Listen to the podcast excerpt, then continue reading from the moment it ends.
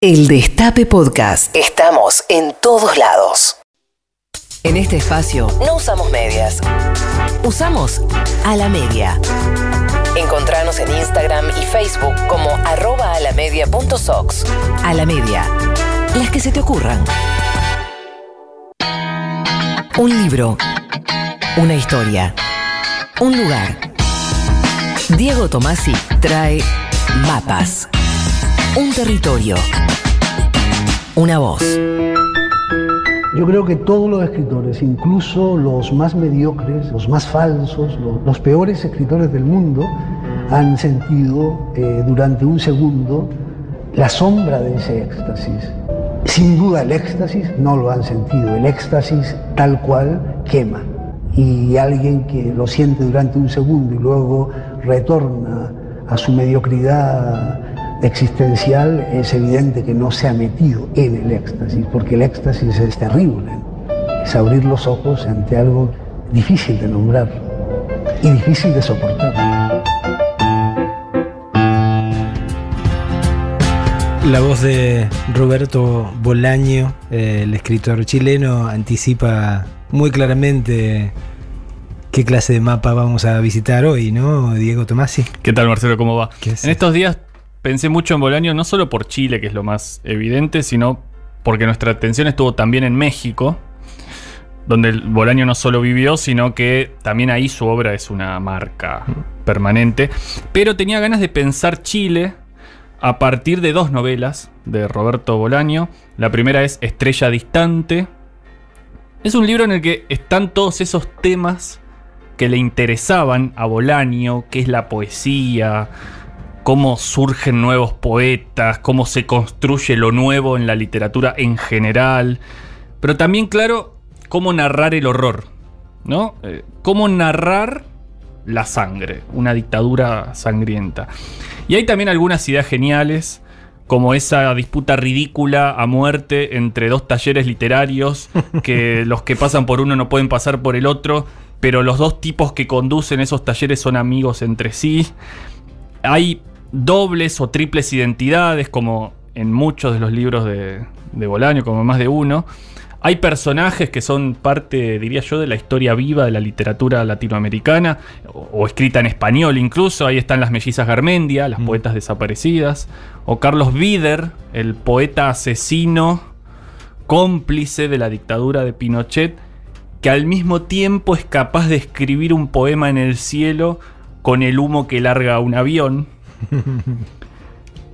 Mónica Maristain es biógrafa, fue amiga de Bolaño y le pedimos que nos contara un poco más sobre cómo es Chile en la obra de Bolaño en general y cómo es en particular en Estrella Distante. Hola, soy Mónica Maristain, vivo en México hace 20 años, pero soy argentina, periodista y escritora, Roberto Bolaño. He escrito algunos libros sobre él y he sido algo amiga y, y lo extraño muchísimo. ¿no? Yo diría que Chile más que nada es un terreno imaginario, creo que toda su obra es un terreno imaginario de la literatura.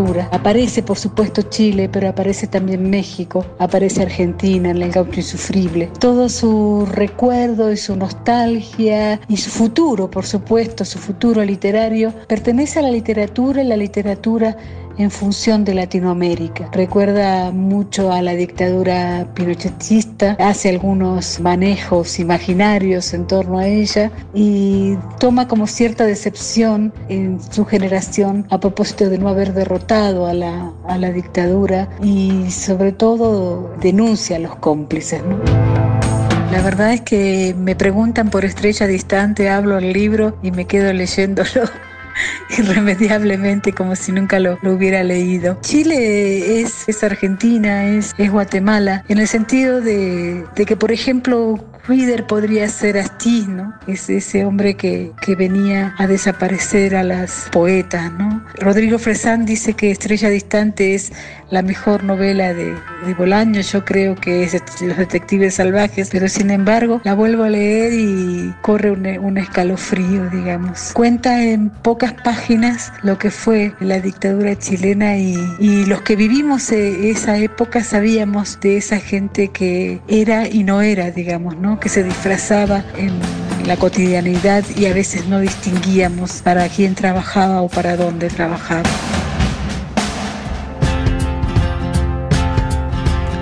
La otra novela de Roberto Bolaño que, quisiera mencionar a propósito del horror de hoy se llama Nocturno de Chile. Un libro que iba a llamarse Tormenta de Mierda, pero que por recomendación del editor Jorge Herralde y del escritor mexicano Juan Villoro, los dos amigos de, Bolaño, tuvo el nombre que tuvo.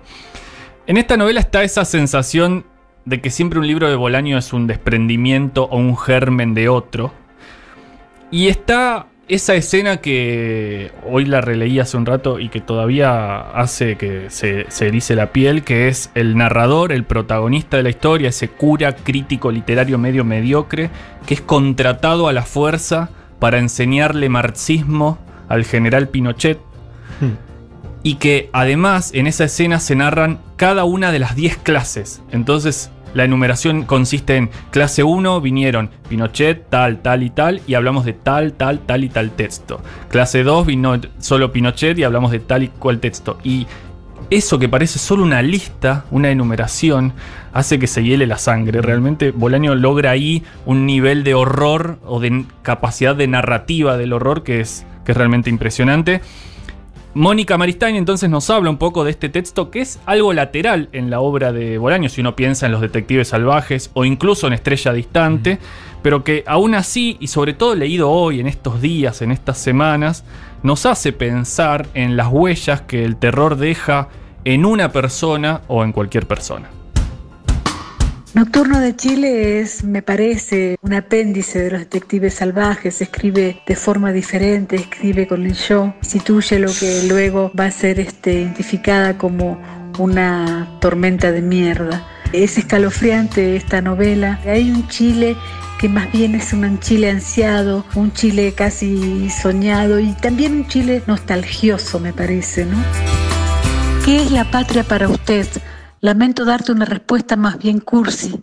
Mi única patria son mis dos hijos, Lautaro y Alexandra, y tal vez, pero en segundo plano, algunos instantes, algunas calles, algunos rostros o escenas o libros que están dentro de mí y que algún día olvidaré, que es lo mejor que uno puede hacer con la patria. Creo que la patria para él era la literatura, sobre todo, después sus hijos o sus hijos antes y la literatura después. Fue una persona que predijo eh, la guerra del narco en 2006-66 con un territorio imaginario aplicado a la literatura. En ese sentido demuestra la gran maestría de Bolaño, su enorme talento y, y su obra que ha cambiado sin duda la literatura latinoamericana.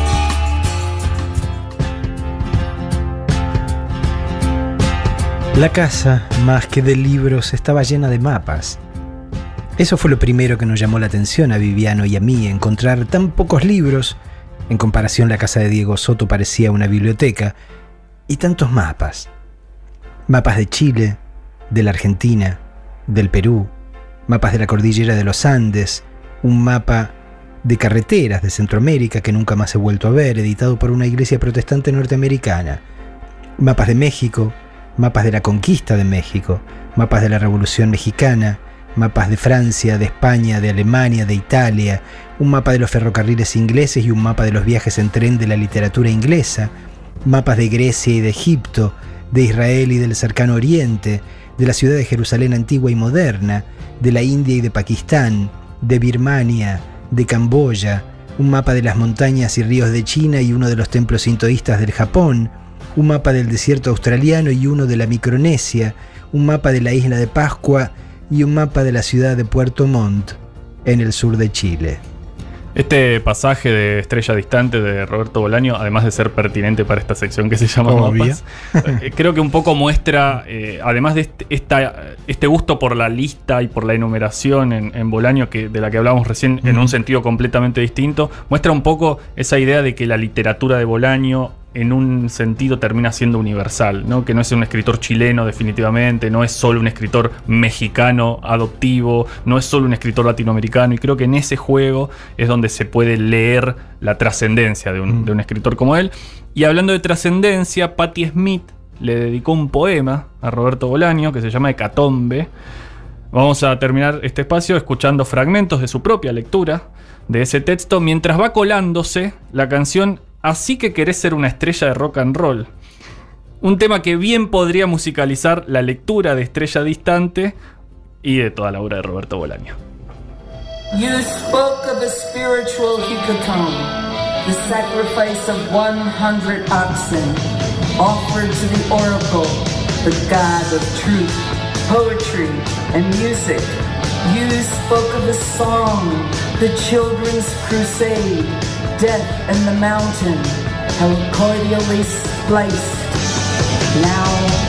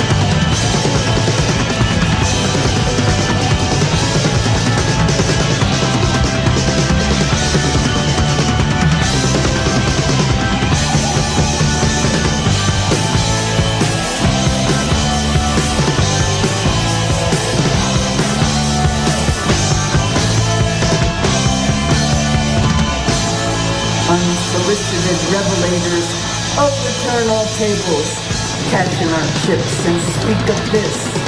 Infiltration, canonization, apocalyptic celebration. We spit seed, scrub hands, sprinkle barley, meal, pray before the altar of your tomb. Big Bang. Quienes hacemos Big Bang no usamos medias, usamos a la media. Encontranos en Instagram y Facebook como arroba a la media A la media. Las que se te ocurran. El Destape Podcast. Estamos en todos lados. El Destape Podcast.